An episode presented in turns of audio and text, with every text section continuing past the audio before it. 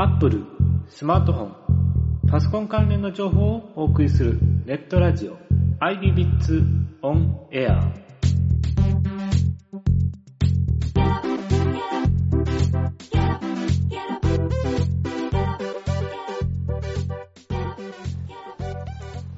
アイビビッツオンエアは Apple スマートフォンパソコン関連の情報を中心にしたポッドキャストです。パーソナリティのカロックです。本日2014年5月18日第11回目の配信です。今回のメンバーはカロック、テック、メンテです。こんにちは。はい、こんにちは。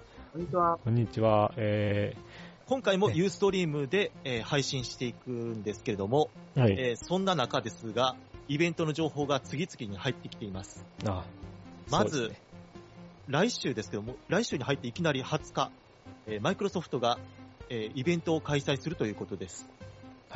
えー、サーフェイス関連ですよね。はい。うん。えーすでに情報サイトの気になる気になるさんの記事を見ていただければわかるとは思うんですけれども、えーっと、えー5月15日の記事なんですけれども、なんとストリーミング中継をすることになったそうですね。これは初めてではなくて、前もやってましたか？過去に何回かやってたとは思うんですけどね。あ、今回が初めてじゃないけど、まあ、そこそこ珍しいことかなっていうことかな。そうですね。うん。はいえイベント自体は日本時間の5月21日午前0時です。はい。うんうん。午前0時。うん、はい。あの、私は起きてますけどね。寝てるな、多分これ。今寝始めようかなっていう。うん。まあ、そうですね。このサーフェイスもいろいろ言われてて、今だいぶ周りの人で持ってる人、まあ、そんなには見ないですけど、そうですね。量販店とかでもよく見るようになりましたね。昔よりかは。うん。そうですね。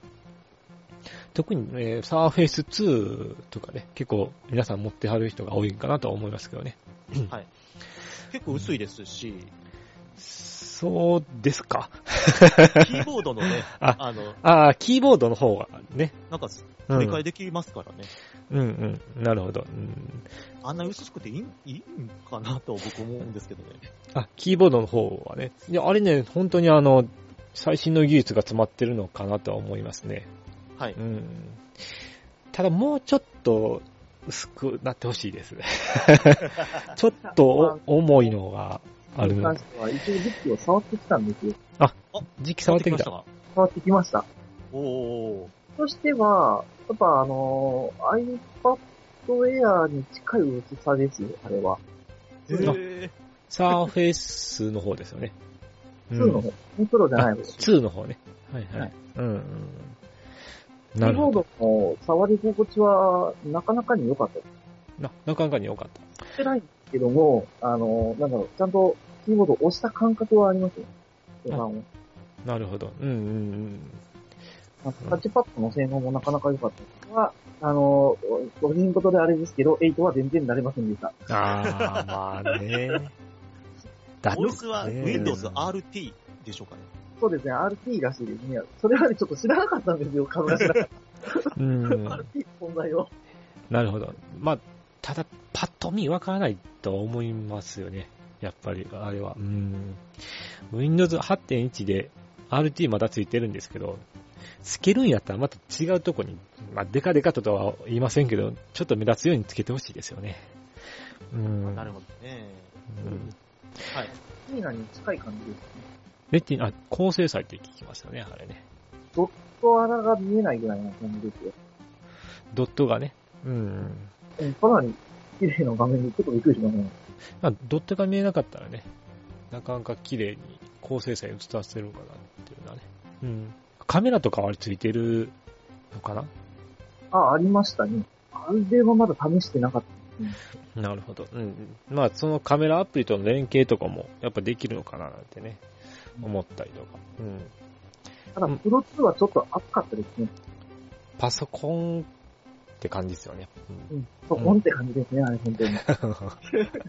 うん、うんパソコンじゃねこれっていうね、まあ。うん。はい。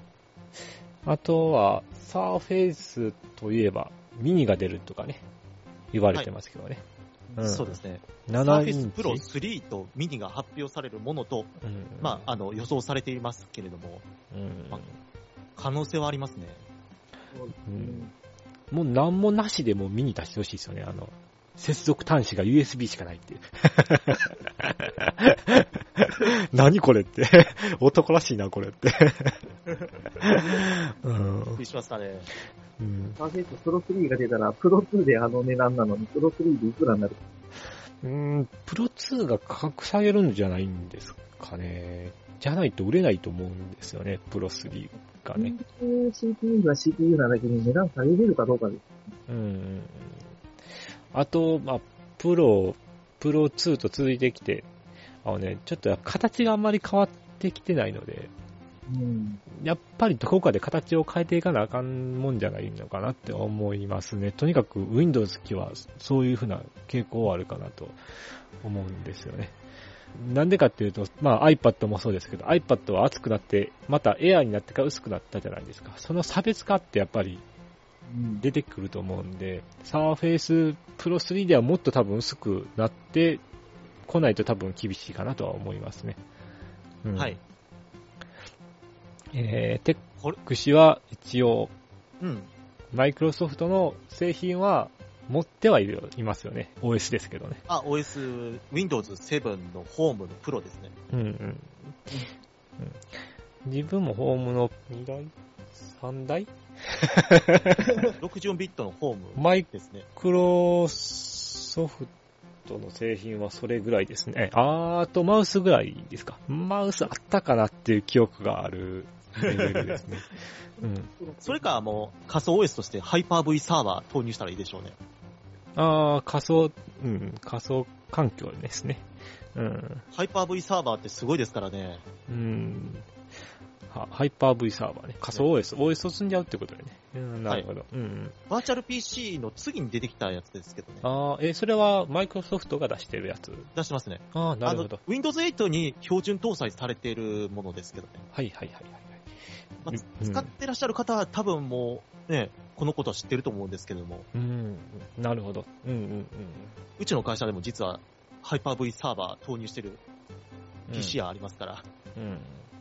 そうするとやっぱり Windows 8でも7が入れられたりとか、ね、他の Linux が入れ入れれたりとか、はい。うん。まあするんでしょうね。そうです。うんうんまあ、バーチャルですから当然のごとく起動制限ありますから、うん、まあ、それは仮想なんで、あくまでも。うん。その辺はあると思いますね。で、えー、ちょっと話題もう一つなんですけれども、えー、アップルのイベント、えー、今年最最初のイベントは WWDC2014 ですけれども、はいえーお国内ではすでに2人ほど、えーストリーム中継をするということを表明してますね。えーまずはリンゴ塾さんです。あ、リンゴ塾さん。はいはい。はい。早いですね実況放送決定してます。うん。で、最近、ここ最近でちょっと分かったんですけども、えーテフのオールナイト日本さんも、えー解説放送をすることになりました。なるほど。うん。してみたいですね。そうですねで、あと、MacWeb キャスターさんとワンボタンさんについてはまだ表明しておりません。うん。おそらくワンボタンはするでしょうね。するでしょうね。はい。毎年してるんでね、あの人らは。うん。山村さんのメインキャスターでお送りしていく番組です。はい。まあ、面白い番組なんでね。はい。えーっと、ウェブキャスターさんとワンボタンの声さんについては、まだ表明しておりませんが、おそらくこの週明けには、ウェブキャスターさんが知らせてくれるかな そう思うんですけどね。うん。多分、うんまあ、6月までには表明してくると思いますんで、はい。ちょっとそれまでお待ちください。そうですね。IBBITS なんですけれども、我々 IBBITS はついに6月1日、えー開幕直前スペシャルをすることになりました。はい。これもですね、6月2日にやるというね、ことが決まりましたからね。はい。直前スペシャルやろうかということで。まあ、ええな、人数何人集まるかちょっとわからないんですけど。できる限りメンバー全員でやりたいとは思っています。ですね。うん。えーでとりあえず日曜日は日曜日なんでね。日曜日です。はい。。まあ1時間ぐらいで、まあこういうのが出るんじゃないかなっていうのをね、うんうん、多分直前だからいっぱい情報出てきてるとは思うんですよ。あの、うんこれまで、えー報じてきた、えー情報サイトの記事を遡って、えーはい行ったりもしますんで、はい、お楽しみに。はい。あえーぜひご期待ください。IBBITS、Apple News。はい、えーこんにちは。えーそれではテックからアップルニュースをお伝えします。えーまず、えー最初のニュースなんですが、えー情報サイト気になる気になるさんの5月10日の記事です。えーカリフォルニアの、えーアップルストアで車を使った強盗事件が発生しました。えーアップルストアを狙った強盗事件は過去に何度か発生していますが、海外の情報サイト、アップルインサイダーによりますと、アメリカカリフォルニア州バークレーにあるアップルストアにえー車を使った強盗団が入る事件が発生していたことが分かりました。犯人は車でアップルストアに突っ込んで中に侵入し、アップル製品を奪おうと考えたようで、その様子は店内の防犯カメラが捉えていました。このアップルストアには金属製の防犯シャッターが設置されており、犯人は車で突っ込んで店内への侵入は成功したものの、防犯シャッターが引っかかって車を出すことができなくなり、それが影響して慌てたためか、盗んだアップル製品の台数は限られており、最終的には車も置いて逃げてしまったようです。はい。えー、またですか？やらかしましたうね。ーん、好きですね。うんうんうん。ほんと好きやな、こういうの。う んあのね、何なんでしょうか？ね、ネタかと思うぐらい。たただまあやっぱりそれだけアップル製品に魅力があるのかなとは思いますね。まあ魅力があるっていうのはまあ逆の意味で言うのもあるんですけどね。高く、高くで売れるっていうのがね、高く売れる。ですね。うん。あとね、改造をしてですね、中のソフトを入れ替えれるようなこともできてしまっている状態なので、iPad とか iPhone とかを盗んで中身入れ替えてどこか違う国に行ってしまうんだろうかと思うんですよね、やっぱり。うんはい。うん、やっぱこういうのって本当に裏に巨大な組織があるんじゃないかっていうのは思いますね。はい。うん。ただその、何ですか、実行する人は先端なんでしょうね。まるでヤクザ映画っていう。これあの、うん。防犯カメラがと捉えた映像が、あの、動画として掲載されてますね。ああこれ警告ですよ、これは。でもね、これびっくりしましたね。突っ込んでも中まで入りきらずに引っかかったっていうのがね。大したもんですよ、この防犯シャッター。うん。あんまり被害もなかったみたいですか？まあそんなに物は盗まれなかったって書いてますからね。うん。はい。おそらくこの人たちにとっては多分 Mac とか、まあ MacBook Air とか MacBook Pro は盗みに入ろうかなと思ったけど、多分あの、大きめの iMac とか、他のディスプレイとかは多分盗む気は多分ないと思うんで、おそらく iPad、iPhone が主流なのかなとは思いますね。うん。はいもしこれ iWatch が出てた場合はもっとひどかったかもしれませんね。胸ポケットに ぎゅうぎゅうに詰め込んでね、ポケットにぎゅうぎゅうに詰め込むっていうのがね、うん。でも Mac Pro 狙われなかったと思うんですけど、どうでしょうかね、これ。あーこの店に Mac Pro が、あ、まあでもほとんどの店もありますもんね。うんうんうん。はい。まあメメンチ氏が買ったみたいですけどね、れ Pro ます。よあ、買ってない。またご冗談を。いやいやいやいや。す、すいません。それはゴミ箱ですか？それは。って。ごめんなさい。値段が高いゴミ箱ですよね。アマゾンで買ったんです。まあ、まあ、とにかく、あの、まあ、冗談は別としてね。あの、とにかくね、やっぱりこういう防犯システムとかもあるんですけど、やっぱ犯罪って増えてきたのかなとは思いますね。うん。はい何せやっぱりね、あのデザインがすごいものですから、うん。それをね、狙っての犯行もあると思いますね。そうですね。デザインは優れてますしね。意外としかも長持ちしますからね。はい。はい。うんでもまたすごいものがね、うん過去にはなんか、アップルストアのカナダのリンカーンパークに車が突っ込むという事故があったんですよ。好きですよね。なんか車で突っ込むの好きですよね。なんかね。アメリカ人はすごいですからね。うんあ、大好きやね。もう車で突っ込むことしか考えてないかなって。おー木田先生、あれですけど、先日、私、あの、コンビニに買い物行ってる時にですね、はい。車はい込んできました。えー？あ、車突っ込んでた？あの、ガチ。えー、それはやっぱりお年を召した方とか？なんかあのー駐車場飛びようとしたらしくって、車と接触したんかな？横のやつと。あまっすぐ、ダーン。あ。いや、最初何の音かなと思って振り返ったら、ガラス割れて車が半分で入ってきてるんですよ。え？ねあの、やっぱ、うん。うんアップはアメリカですけど、なんか日本でもそういうことありますよっていう。うんまあ、日本ではもう不意の事故っていうのがね、多いですよね。はいうん。生々しいですね。なんせね、まあ、に日本、まあ、日本っていうのはあれですけど、駐車場がね、やっぱりね、狭かったり、運転技術がちょっと低くなってたりとかすると、はい。なるんでしょうね。うん。ちょっとあの、泥棒というわけではなかったですけどね。うん事故ですよね。うんメンチ氏はもう片手で、ハンドル片手でスッて入れますからね。もうどんな狭いところでもいやいやいや これまた後片付け大変ですよね、事故起こしたら。そうですね。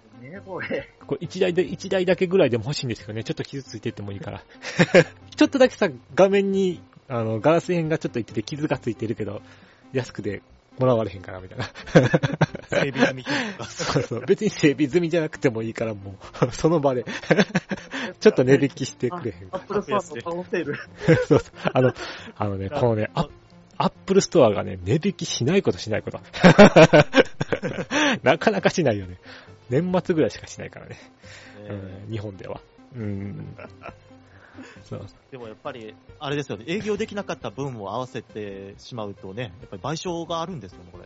うん。これはでもまだ見つかってないんですよね。あの、犯人が犯人がね、うん、書いてると。逃げてしまってますから、うん。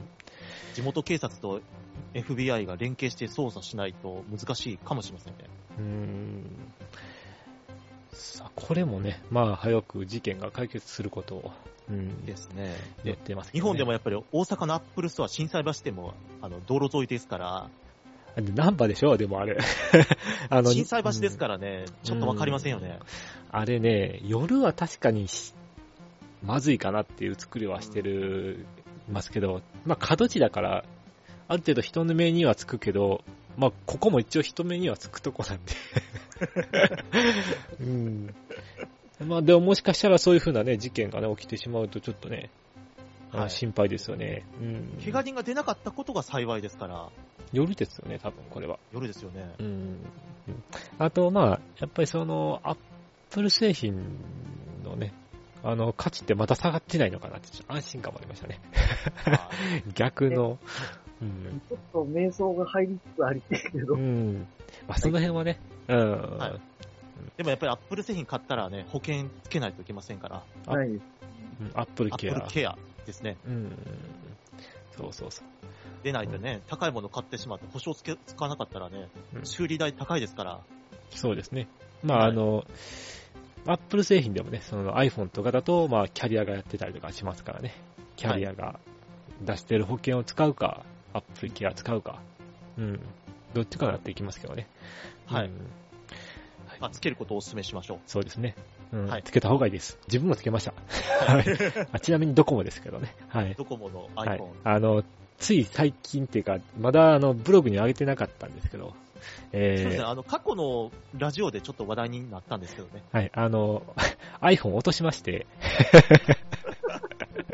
えー、しかも画面から落としまして、あららら うん、ただ見て、もらいましたけども、うん、やばかったです。あのね、本体のね、修理代金が普通だと2万2000円ぐらいディスプレイ交換で食らうわけですよ。でも明らかにもう周りもだいぶ破損してるわけなんで、角とかもだいぶえぐれてる状態なんで、これはって思ってたんですけど、実はその1週間ぐらいか2週間ぐらい前に、ドコモのね、保証入ってたんで、ドコモの保証が始まる前に iPhone のを購入してると、有効期限がついてきて、3月ぐらいまで確か申し込み可能な状態だったんですよ。うんはい保険に加入した1週間か2週間後に落としてしまったというね。うんだから助かったっていう分がありまして、7500円って。おー。うん。あ、でも、かなり安くなりましたね。はい。なんでね、やっぱり保険には入っとくべきやとうーん。思いましたね。うん。アップル製品そうなんですけどね、機種変とかした時のデータの移行がすごく楽だっていうのが。あーそうですね。えっ、と、これもちょっとできてるのかな？できてないかなえー私あれなんですよ。iPhone5 から 5S へ変えました。うんうんうん。前のラジオでは変えないとか抜かしてたくせに、もう、前、うんややっちゃいました。うんだ、断固として言ってたもんね。うん。俺は変えないってね。変えてるし。自分思も買いましたからね。うですね。うん。64ギガ買いましたよ。うんおー。なるほど。自分は在庫がなかったんで、64ギガにするしかなかったんですけどね。自分はもう32のシルバーでしたけど。で32で十分っちゃ十分なんですけど、ね。まあ十分ですけどね。うん。シルバーで。そうそう。まあ、あの、なんだろう、64と32の値段差が変わらなかったっそんそうそう月々はそんな変わらないっていうのはね、我々はびっくりしましたね。うん。で、ああもう64でって言ってしまった自分がいる。それはね自分、はもう一括で購入しましたけど。あ一括。はい一括購入。すごいあな。au ティアの方とかだったらわかると思うんですけども、うんあ 5S とかの時期に、au からね、ダイレクトメールが来るんで、iPad とスマートフォンとかの割引の金券がね、ついてきたのがあって、うんまあ、それにまんまと釣られてしまいまして、iPad にしました。iPad も買っちゃった。あ、それしゃあないわ、それ。しかも Air が出る直前でね、うん iPad と Air 出る前ということは、第4世代の iPad ですよね。最初的には、あの、ライトニングケーブルかな。うんああ。なるほど。まあ、よかったじゃないですか。あの、iPad が触れてよかったじゃないですか。あの、iPad Air を触る前に iPad を触触れるっていうのは、なかなかないですよ。iPad Force もだいぶ希少機種なんで、あれね。持ってる人全く見たことないんでね、あれ。うんいや。ね、もう Air 出るの分かってたからどうしようと思ってたんですよ。あ、もうその時点で。うんうん。ただ、まあ、あの、1万円引きはすごく惹かれました。ああ、ない、なかなかそうですね、ないじゃないですね。うん。うん。だただまあ、なんていうのかな、そこそこの重い目はありますけど、これはこれでありかなっていうのは自分はありますけどね。うん。ただ、片手でずっと持ち歩きはできないっていう。ちょっときつい。あまのあ、その時のあの、機種編のね、やりとりで、あ、これほど楽なもんはないなと思いますね。うんうんうん。データ移行が。あ、iOS の、えー iCloud ですね。うん確かに、あのーやっぱり他の携帯とかだと、丸々映すってちょっとできないかなとは思うんですよね。ほんと丸々映ってる状態なんでね。うん。それはアカウントさえね、登録でログインしたら、もう速攻データがもう移行されてるっていう。ですね。うん。しかもリアルタイムに、あの、更新されてるから、ね、すあの、パパソコンとかでも普通に復元ポイントとか作るの忘れて、あの、ぶっ壊れてしまうとおしまいですからね。まあうんまあ、データバックアップは必要ですからね。そうですね。iPad と併用して使うと、その iPad と iPhone、互いにあのリモートで使えるっていうね、利点があるんですね。ああ、リモートね、あの、なかなか便利ですよ。うん半半リモートって言ってるのかな。うん iPhone とあのサファリで iPad で見てたサファリも見れますよっていう。うんうん、サファリのタブ同期か。うんうん結構、あれは重宝してますね。なんだかんだ。あれはね、Mac を持つとね、余計恩恵を感じられますよ。やってまた進めるねメモから、ブラウザから、ブラウザのあの、あの、ブックマークから、もうあらゆるものがもう同期されますから。iCloud で。まあただすごいですよね。うん。で、容量がちょっと少ないなと思ったら購入するだけでいいですから、ああ、そう、購入 ?iCloud 購入。い容量を増やすにあたっては、まあ、うんあの、購入しないといけませんから。リスク増やすよりはいいと思います。うんええまあまあ、まあ、あ iCloud 購入か。そこまでお布施できねえ。いや、あの、私だったら、あの、ワンドライブの方をね、あ、そうですあちょっよね。とうん。購入しようかなとは考えてるんですけどね。いや、ワウンドライブはありやと思いますよ。あのね、なんでかっていうとね、容量が全然、あの、違うじゃないですか。iCloud だと、ある一定のものしか使えないから、Apple 製品しか使えないから、ちょっとこれに金出すのはなっていうのはちょっとね、ありますね。あと、今、ワンドライブ、我々20ギガですけども、これ50どうでしょまあ20、いや、20ギガ十分じゃないですか。いやうじゃあ今後、ポッドキャストが溜まってきて、今後ね容量逼迫してきたそうそうそう、切羽詰まってきたら買おうかなとは思うけど、ですよね。うん。Mac は買いたいなとはちょっと思ってるんですけどね。うん。まあ、せうん切羽詰まってきたら、ぶっちゃけあの、自分のとこでサーバー運用しようかなっていうね。サーバーですか。その方が金かからんでいいっていうね、うん、あ、そうそう、まあ、すごい消費電力はあ低いんでね、今は。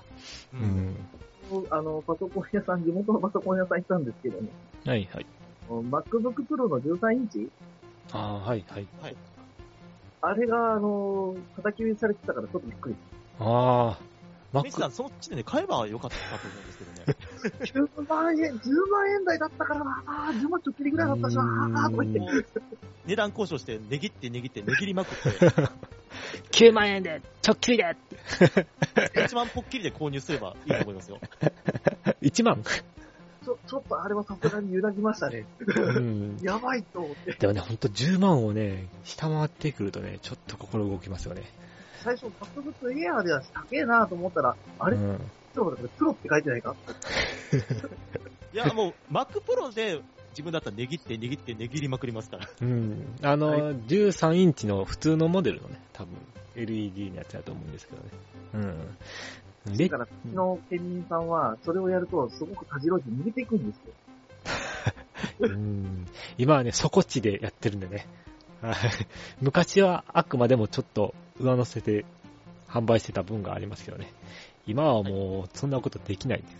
やったら、あの、店が潰れてしまうっていう。店の経営のもん、ね、問題にもなりかねませんからはい。まあ、ああんまりね、言及できませんけどもそうですね。うんはいちょっと、えー話題を変えましょう。はい。で、まあ、あの、その、えー強盗事件のあったアップルストアなんですけれども、えーまあ、ね、被害が最小限に食い止められたということで、はまあ、一安心ですね。そうですね。うん。ははいで、またこれね、あの、もしこういったね、ハプニングのね、話題がありましたら、またニュースコーナーで取り上げたいと思います。はい。では、えー次のニュースいきます。えーっと、次のニュースも、えー情報サイト気になる気になるさんの記事、えー5月14日の記事となります。えーティム・クック CEO とアップル本社でランチできるチャリティーオークション、約3300万円で落札されました。えー4月下旬から開催されていたアップルのティム・クック CEO とアップルの本社キャンパスでランチできる権利のチャリティーオークションが本日2時に終了し、最終的に33万1ドル、日本円で約3300万円で落札されたことが分かりました。去年のティム・クック CEO とお茶できる権利の落札額が61万ドル、日本円で約6200万円だったため、今回も同じぐらいの金額になるものと予想されましたが、今年はそこまで高騰しなかったようです。おー、えー、3300万円のランチですか。うーん、これ、ディナーじゃないんでね。まあ、ディナーとかそういう問題じゃないんですけど。うーん。こんな企画よく考えましたね。チャリティーオークションですから。あ、でもまあ、チャリティーですからね。どこですか？今だとアフリカとか。あーまあまあ、あの、そういうふうなね、まあ、とこに送られるんでしょうね。うん。はい。アップル製品はですね、はいえー赤い製品を作って、まあ、チャリティーというか、あの、それで義援金をみたいなのをね、うん、うん、そうそう、プロダクトレッドっていう風に、えー作ってですね、その一部をそういう風なチャリティーに回してたりとかしてるんですよ。あの、そういうチャリティー事業とかをね、いろいろと、アップルもやってるのかなとは、このな、こういう風な売り方をするとき、やっぱりそういう風に感じてはきますね。やっぱりそのアップルは、そういうチャリティーもやってる、まあ、社会に貢献してる会社ですよっていうのをね、ランチで、とかのね、お金を出してもらって、うん、まあ、社会に貢献してる会社だということをね。そうですね。で、まあ、おまあ、今回ランチですけどもね、これアップル本社なんですけども、これ大阪でやってほしいですよね。ランチを？はい。誰が落札するか、日本で。日本で、メンチさんお願いします。そ、そういうお金があるならば、そうやね。そうやね。思うわ。大阪でランチっていうことだったら、グランフロント大阪とかありますからね。あー、え？でしょう。たこ焼き？大阪ナンバーでもいいですし、クックさん。前歯に青のりつけてますよ、みたいな。それで終わってしまいますよ、多分。震災橋でもね、いろんなレストランありますし、うん。ね大そうですね。阪でこれやったら、皆さんねうん、か飛びつくと思いますよ。あれです。おたこ焼き言いますよ、多分。多分、たこ焼きを模した、あの、アップル製品が出てきたら多分大阪の製品なんやろうなって思いますよ。あ、次のあの、マックの、マックミニがあの、お好み方だった。なんで、めっちゃ円盤って。どどうするこれ。でもいろんなグレグルメスポットありますけどね、大阪には。あ、本当いいですね。ね、アベノハルカスでもいいですし、アベノハルカス、最近なんかできて、頂上、はいん？世界最、え？世界最大？最長？最高あですよ世界最高か。世界最高のビルディングになったですかね、確か。うん。まあ、近鉄がね、あの、出資してる施設なんですけども、近鉄。うんうん。はい。なるほど。確か1階にはね、近鉄百貨店が入ってますね。うん。近鉄百貨店は、まあ、大阪に行った頃は、まあ、ちょくちょく行ってましたね。うん。まあ、家族ととかですけど、もう成人になって随分行ってないですかね。そっちにも大阪にもあんまり行ってないっていうのもあるんですけど。はい。でもなんかね、大阪とサンフランシスコね、よくに似てますよね。街並みああ、じゃあ綺麗な街並みになってきた。あの、路面電車走ってますよね。どちらも。ああ、路面電車。え、大阪って走ってました？走ってますよ。あの、阪海の、チンチン電車って言われているやつですね。ああ、まだ走ってる。走ってますよ。あ、そうなんですねア。ベノの近くで。ほー、ちょっとね、見に行きたい。あの、チンチン電車といえば、あの、高知のね、えー土佐市に走ってる、あの、チンチン電車を思い出しました。はい。うん。でもまあ、まあそういうのが多い。うん、ですよね。広島にもありますからね。あ、ありますね。うん。九州はあるんですかね？九州は昔はあったんですけどね。そうですね。うん。っていうもんがありますよ。はいあの、超高級寝台車が。あー、なるほど。うん、そういうのが残ってるんですね。うんうんトワイライトエクスプレスとかありますね。こっちなんかなくなったんですよね。何回、何個かがね。確あか、ブルートレインがもうね、なくなったんですよね。お役に、もうお役が終わりましたから、うん。なんかそういうちょっと古いのってなくなると寂しいのはありますよね。今現行で走ってるのはサンライズ瀬戸とトワイライトエクスプレスぐらいでしょうかね。ああ、よく知ってる。いやはい、時々ちょっと鉄道のホームページ見てるんですけど、なるほど。あでも私は鉄道鉄道ファンではありませんから、鉄オタではないとね。確かにそう。あた鉄オタじゃなくて、あの、アッアップルオタというのね。どちらかでというと。もクックさんが乗るとしたらやっぱりトワイライトエクスプレスでしょうね。ですか？まあまあ、あの新幹線じゃないですか、あの人はやっぱり。先進的なものって言ったら。うん。それからリニアモーターカーがね、まだですけど。はまあ、試験中ですけど、い。うん。えー、2時間かかるのがなんとね、1時間とか30分で移動できるとか。それは東京大阪間とかなんか言ってましたね、それね。ですよねうん、め早いちゃくち。ゃ早くなりますようね。ん。1時間ってもうすぐそこですやんって。本当にね、やっぱそうなってくると物流とかも変わってくるのかもしれないですねすよね。貨物列車がもうなくなるんじゃないかな。うーん、可能性は、でも事故った時、コンテナ飛んじゃいますよ。う んまあ、でもね、貨物列車って結構事故るっていうのはあんまり聞いたことがないかな。まあ、ですよね。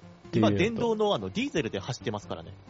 ああ、はいはいはいはい。うん、うんなるほど。うん。うんまあ、あの、ティムさんの方に話行きまあしょそううかで。すね。はい。まあ、でも、3300万円という、まあ、それでも高価格の値段で落札してますね。自分これ万がついてなくても高いと思いますもん。3300円のランチ。超大金持ちの方ですね。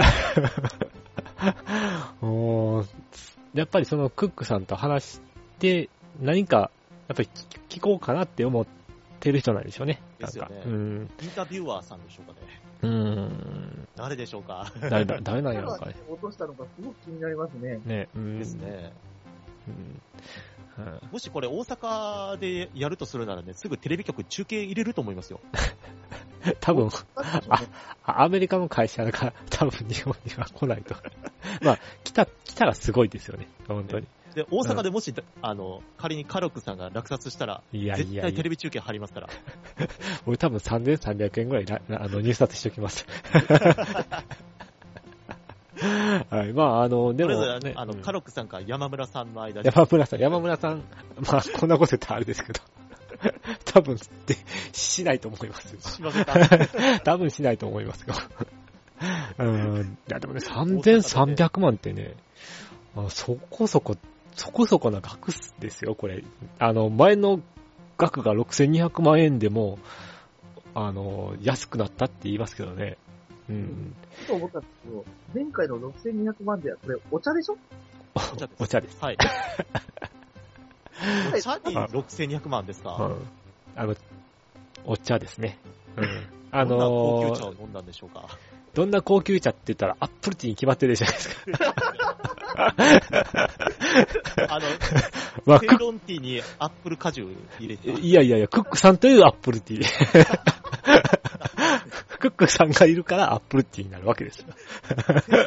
セイロン茶じゃないんですね。セイロン茶じゃなくて、普通のお茶に、前にアップル、あの、アップル CEO がいるから、アップルティーになるわけですよ。ップルティーではない。ないで、ないですけどね。うん。そういうことですよ。よ要するにそういうことです。なんですか、それ。まああの、何、なんせね、やっぱりその CEO と直接話せるっていうのは、何か、まあでも詳しいことは多分話してくれないんでしょうね。まあ、秘密ですからうね。ん。その人が土下座して、ああの、iWatch 出してくれっていうぐらいしないと。うん。僕、ランチに参加できるんですけど、何聞きます？何？何聞こうかな？もうね、うん。あの、今後の取り組みとか、うん。それはもう、あれでしょ、テックは決まってるでしょ、もう。もう一つ決まってるでしょ？あのソフトウェアの関係で。あー、互換性のことですかね。そうですね。うん。やっぱりね、最近の OS10 はやっぱりちょっと上ばっかり見てますからね、方もね、やっぱり見てほしいんですよ。うんあのー、何ですか、互換ソフトをね、もう、ん？マックアップストアで出してくれたらいいね。ま あ、お金かかってもいいですから、うん。せいぜいいいんだ500円か1000円でもいいですから、ね。そうしてくれたら金払ってでもやっぱり互換性を確保したいというところですね。うんえー自分はですね、であなあなたは確か MacBook Pro の17 Retina を狙ってる。それ。それ特注で作ってっていう。俺、俺しかもらわれへんからって。誰も手に入れることなんてできへんで。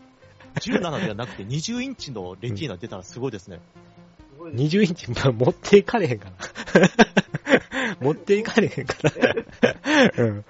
まあ、でも20インチの10 MacBook Pro ってもう見たことないですよ、もう。そうですね。もう自分前ね、なんかあの、バイオかなんかソニー、あ、もうソニーバイオじゃないんか。まあいいや。バイオあるじゃないですか。あれの20何インチかのタブレット見ましたよね。なんか、めっちゃでかい。こんなん持っていかれへんやん、みたいな。うん。まあ、何にせよね、やっぱりその、願望はありますよね。それぞれ人、それぞれね。ね、うん。で、メメンチ氏は、もうそれはもう決まってますよ。もう iPad 系列、特にタブレット端末系列ですね。フラッシュ導入してください。確かに。フラッシュは、最低フラッシュ切れるようにしてほしい。フラッシュ、もしくはあの HTML5 うん。使えるようにしてほしいですいやね。導入してください。HTML5 は確か使えますよ。あ、使いますか？はい。あれはも、もともとサファリの標準で入ってる機能なんですけど、なんというか、あまり進展がないというか、なんというか。やっぱりフラッシュまで、その、勢いはないかなとは。まあねうん揃いのですら対応してるのに。H264 の画質でいいですからね。そうですね。ほんと切に願います、それは。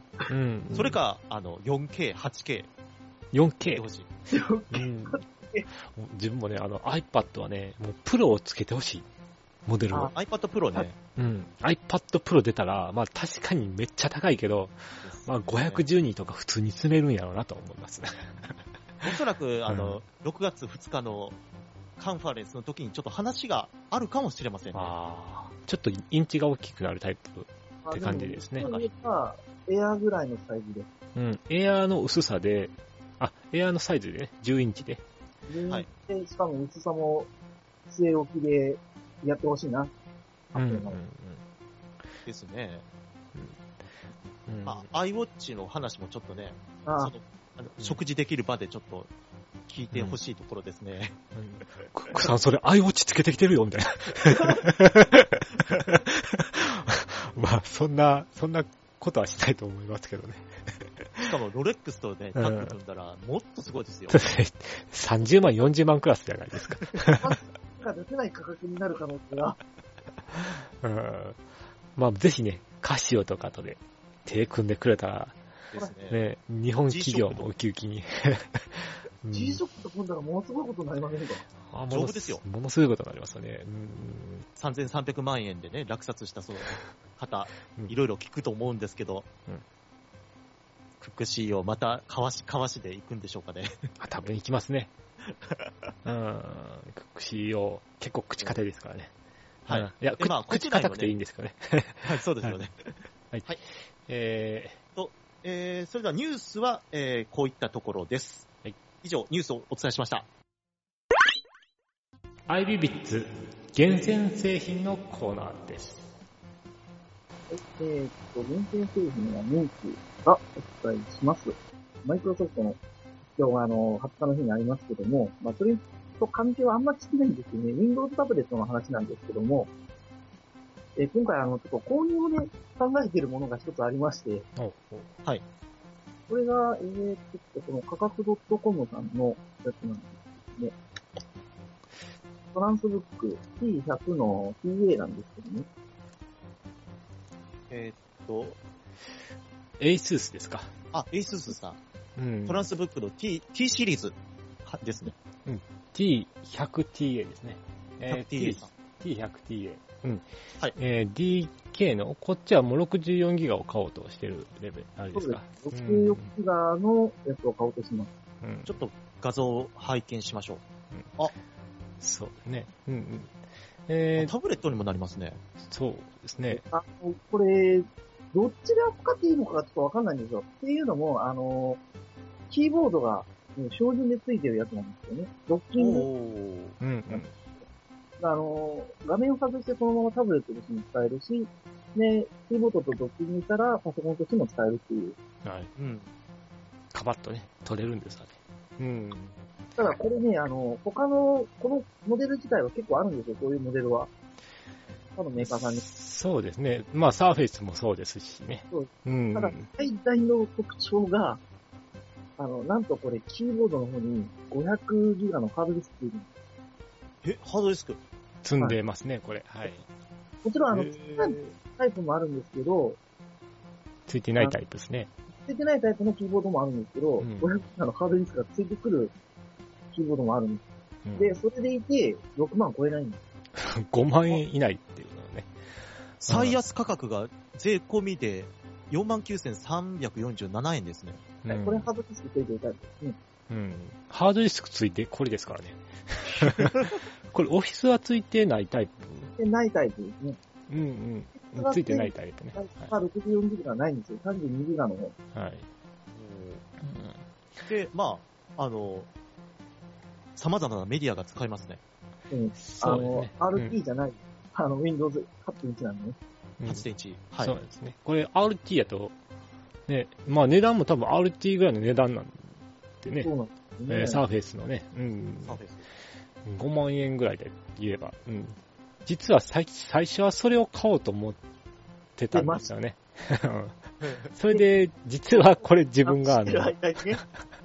あの、メールで送ってですね、この製品の方が後々いいんじゃないかっていうのをね、ううんん。そしたら、あの、もう、食いついちゃって。これええやんこれいい、いいやんっていうふうにね、あの、メールが来まして、これは買いかもしれへんっていうね。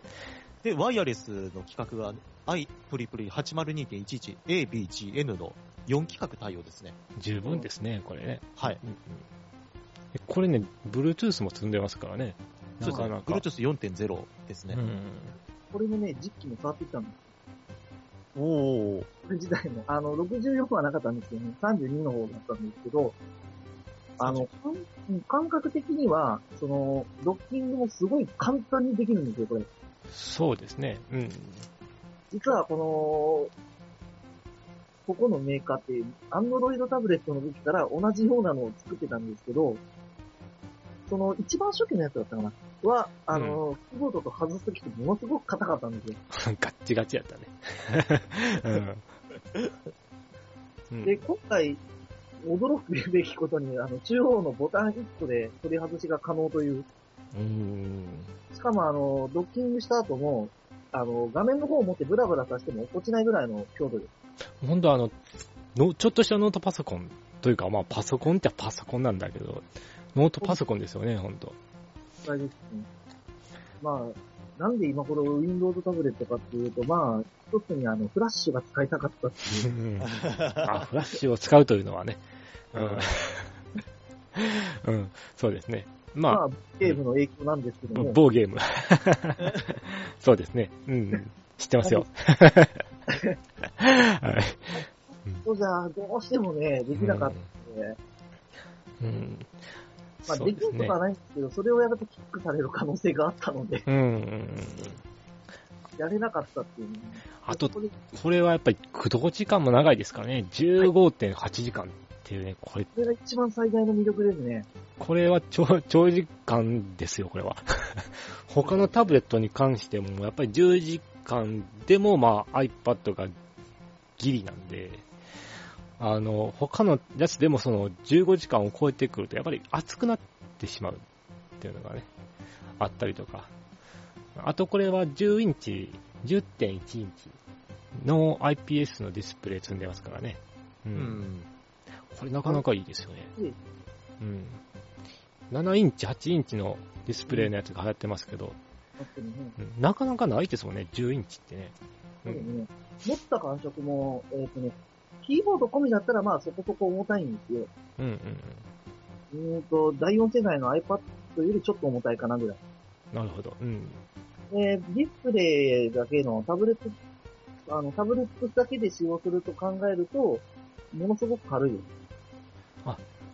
外してね。うん。なぜ買うとなると、あの、第4世代の iPad よりも画面でかいけど、うん。軽いんですよね。まあ、そうですね。エアーと比べたら多分エアーの方が軽いとは思うんですけど。なるほど。うん。まあ、あと、エアーよりか気軽に使いますよね。裏がプラスチックだから。あの、すごい精神に来るんです、あれ、iPad ってね、開けるとき。カバーをは、カバー外すときすごい慎重なんですよね。傷つか、傷つかないかっていうのがね、はい。うん、大切にはしてるんですけどね。まあ、でも、アマゾンのあの、Kindle、Kindle シリーズはね、プラスチックですから、まあ、気軽に。うん。ですね。あくまでも、サブノートとしての使い方が、まあ、このノートの一番正しい使い方なのかなとは思いますね。他で言えば MacBook Air の11インチが相当に当たるのかな。ああ、近いですねうん。近いといえば近いちょうん。っと便利みたいな。あとは、まあ、今言われているように、その10インチのちっちゃいパソコンの代わりになるっていうのは、まあ、今のものになるのかな。ただその CPU が i 系列じゃないから、ある程度 CPU に負荷がかかるようなソフトだとちょっと厳しいかなっていうのは。あるかなって。うん。まあ、ちょっと厳しいかな、とは踏んでも。そのあたりはやっぱ i、i 系列とはちょっと差はつけられるのかなと思いますけど。うんはい。まあなぜ4万、5万円以内っていうのがね、うん、ここはちょっとすごいなと思いましたね。ただ、あの、外で持ち歩くんであれば、まあ、ウィン、Windows なんでね。うん。にしても、これ自体としてはもう持ち歩くのには本当適切なものだなとはうん。ね、いろいろできるな。ただまあ、8は慣れが必要かなとは思う。うん。それは、うん、そうですね。うん。自分はですね、やっぱこう iPad は iPad でやっぱ墨分けができますからね。こう Windows は Windows の使い方がでできるっていうのはいいのかな。ただ、やっぱりそうなってくると、あの iOS もまあ、統合ではないですけど、あの、iOS ももうちょっとできることを増やさないと、今後厳しいかなっていうのは、ちょっと多様性に関しては、やっぱ、アンドロイドしかり、Windows しかりですからね、今のところは。で一番今、まあ、しんどいのは、おそらく Android タブが一番しんどい。で、パソコンショップ昨日行きましたけど、7000円ぐらいで、ほぼおもちゃ価格っていう。うん。まあ、実際でもね、iPad じゃなくて普通の Android のタブレットを買ってから違うタブレットを買う人っていうのは、Android から Android っていうのはめちゃくちゃ少ないですね。Android から Windows 8タブとか、えー、Android から iPad に行くっていう人が圧倒的に多い。うん。これはやっぱりその、じ自由性があってもやっぱり性能的な部分があったりとか、まあやっぱりちょっと未熟やったり部分があったりして落ちやすいとか、まあ、そもそも中華パッドに手を出している人とかもね、い いるので、やっぱ、まあ、うん、普通空間と触ってみた感触で言えば、動作が重くなることはまずなかったですね。あーそうですね、このベイトライヤルはね、やっぱりいいんかなとは思いますね。ぜひ、あの、iOS にも、ベイトライヤルをって、ティム・クックさんに言ってくれんかな、さっきので。あの、クラシックオークションのやつ。そうです、そうです。絶対性能上がってくるんでね。うん。アームぜひとじゃないんで。もクックさん大阪に来てほしいですね。ね、はい。うん。で、あの、ね、あの、カロックさんか山村さんがね。無理だって。無理無理無理無理無理無理無理。1000万さえも無理無理無理。いやいやいや、ね、取材してほしいですよ、カロックさん。突撃取材。俺は、あの落札できたらの話で。あらまあ、落札できたらね。うん、突撃取材じゃなくてね。うん。だから、あの、あれですね。今、あの、これ聞いてる方でもね、ウィンタブとかちょっと興味あるかなって思う方はね、まあ、今いろいろ、ほんとね、あの、3万円台から5万円台ぐらいで、タブレット多いです、Windows は。あはい。資料だけですけど。うん。ですね、Windows 8、えー、ね、タブ、いいと思います。うん。うん。えー iPad は iPad でできることもあるし、うん。本当に1台持ってても、そんな、損ではないとは思いますよ。特にうん iPhone 所有の方は。そうですね。まあ、もしかしたら MacBook とか、普通の Mac 持ってる人がブートキャンプせずに、それを片手に持つっていうか、まあ、両方、両党使いできる人だったら、まあ、両方の作業がいっぺんにできるんでね、いいのかななんて。うん。はい製品は、おすすめしますよ。うか、買いますけど、これは。え、何を買いますか？あ、いえ、今日、今回、あの、紹介したね、トランスレット。もうか、買っちゃうというね、これ。うん。いや、でも、自分は本当ありだと思います、これは。うん。あ、はいあと、あの、保護フィルムもお忘れずに。あ、あ保護フィルム。うん、アマゾンで確か売ってました。はい、確か売ってました。うん、あの、やっぱり手で触るもんなんでね、傷がつくと。うん、ちょっとね。例えば、グラスとかつけないっていうね。グラスト。あのシュピゲンさんが発売されて、なんか今、ツイッターでも話題になってますね。そうですね。うん。あれ、あるのかな？グラスト R? あ今あれ、グラストスリムっていうのが出てるんですかね、確か。グラススリム今貼ってますよ。貼ってるんですね。うん、めっちゃ薄くなってますよ、今。うん。昔あれね、あの、分厚すぎてね、あの、フリップのケースが閉まらなかったんですよ。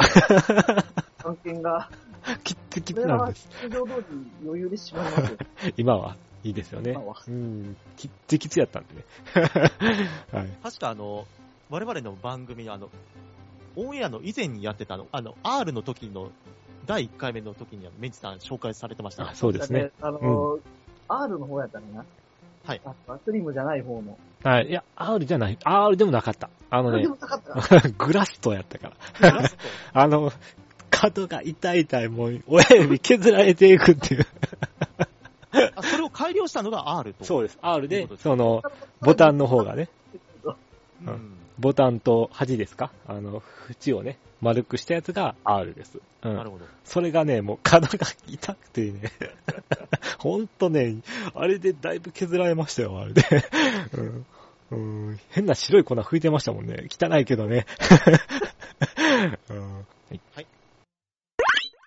はいアイビビッツ、ピックアップ。はい。はいえー、久々のピックアップコーナーですピックアッが、プのコーナーなんですが、今日は何を取り上げましょうか？今日はですね、Windows XP のことを、はい。えーあ、久しぶりですね、Windows XP は。XP は4月でサポートが切れたんですよあ、ね。切りましたね。はい。サポートが切れましたと。で、何が危ないのかを、ここで言おうかなと思ってますし、まずその、何が危ないと思いますメンティさん？何がないか何が危ないか。何が、なんで Windows XP を使い続けちゃダメなのっていうね。うん。えー、ここは、それここはですね、な何かというとですね、まずソフトウェア関係っていうのがあります。えーまずサポートが切れるということで、マイクロソフトからのサポートが開発元から切れます。うん。そうなってくると、開発側はそれを作っても、Windows XP で動かしたとしても、サポートは受けませんと。うん自社のせいではないです。Windows 7で使っているんならまだ、まだしも、まあ、Vista でもいいですけどね、サポートが切れてない状態のやつを使ってるんやったらまだしもね、XP で使ってるんやったら保証は抜けませんよと。うん。まあ、それが1点ですね。もう一つは、OS ですね。OS。あうん自身の問題ですね。アップデートができなくはい。うんもうこれ、もうサポート打ち切って以降、アップデート出てませんよね。うん、出てません。一回だけやって一。回、あの、あ一回ものすごい限定的なもんが。あのね、これが、まあ、IE ですから、やっぱり、I、あの、インターネットサービスは、ちょっと、うん、あの、特例中の特例だと思います。そう、特例だったと思いますよ、あれ。うん、それでやっぱりその、穴を埋めるために、パッチ作業で、まあ、アップデートがかかりました。ただ、ああいうことは、ほんまもうこれからはないので、うん、まあそういうふうに、えーアップデートができなくなるんで、例えば新しい、えーまあ新しくなくても、例えばインターネットから入手したソフトウェアでも、あの、バグが出たりとか、そして、あの、パソコンが潰れてしまうと、やっぱりそれでもサポートも受けれなくなったりとかすると。うん。あとはですね、そのビジネスの中で言ってしまえば、損失分がかかってくるっていうのは、まあ、セブンとかビスタを使ってるよりもすごく大きい。リスクはすごく大きい。と思います。うんうん。うん。なんで、まあ、あと XP もですね、サポートしている、えーハードウェアっていうのもありますし、例えば、えー USB3.0 までは多分対応はしているのかな。各社対応している部分はあるんですけど、やっぱりその、次の世代に行こうとしたら、やっぱりそこで XP を切らないといけない。そうするとその機器が使えなくなってくる、だんだん。そういう危険性はありますよね。うん、そうなってくるとパソコンの内部の、例えばキャプチャーボードなり、えービデオカードなり、あとは、あの、周辺機器でも、まあ、今使っている USB オーディオインターフェースだったり、あとは、うん、まあ、周辺機器が使えなくなってくる。そうするとやっぱりその、ビジネスとか、まあ、ご家庭でもやっぱり、あの、不便になっていきますし、あ、影響出ますよね。はい。そうなってくるんやったらもうすぐにでも、はい。あの、ここは OS を買ってくださいとは言いません、自分は。パソコンを買ってください。はい。なぜか、それはですね、あのー結局言ってしまえば、古いパソコンをずっと使い続けていると、やっぱり調子がおかしくなって、いつ壊れるかわからなくなる。それなら、まあ、最低新しい、新しめのパソコンで、を買うことをお勧めします。中古であっても。うん、今、今すぐ必要で、まあちょっとお金がね、あの、用意できないっていう人であれば、高いパソコンを買うよりも、新品のパソコンを買う方がいいんですけど、本当は。うん、安くてもいいんで、あの、新しく購入する方がお勧めします。アップデートは、どちらかというとお勧めはできません。うん。まあ、この辺、このあたりですよね。うん。あとは、えー、業務用につ使われている部分があったりとかしますので、そのはい業務用だとやっぱりその、スタートメニューとかね、出てないうんやつとかがあったりとかして、バージョンが分かりにくい場合があるので、確か Windows 8の場合、なんかスタートメニューとかタスクバーがなくなったんで、なんかかなりクレームが来たそうですね。戻りましたよ。あの、Windows のね、スタートメニューがなくなって8.1で復活したっていうね。そうですね。復活したけど、スタートメニューが出てないっていうね。次はね。うんスタートは出るけど、スタートメニューは出ません。で、多分次で多分出ます。うん。はい。まあそういう Windows XP で使い慣れた操作を、まあ新しいパソコンに行ってつ使いづらいなと思ったらですね、できれば Windows 7搭載の新しいパソコンを買ってください。そうですね。はい。まだセブンだったらね、売ってるところはあるんで。はい。最近ちょっとまあ復活ブームっていうのがは出てますからね。ね、そうですね。もう、あの、最初からあの、Windows 7積んでるパソコンも出てますから。うん。はい。あとはですね、まああの、まあ今、今あの話すのもなんなんなんなんですけど、ぜひ、はいぜひ Mac を、まあ、Mac ですね。ぜひ Mac を、Mac というか OS10 を、はい、まあか、あの、操作は全く違うといえば違います。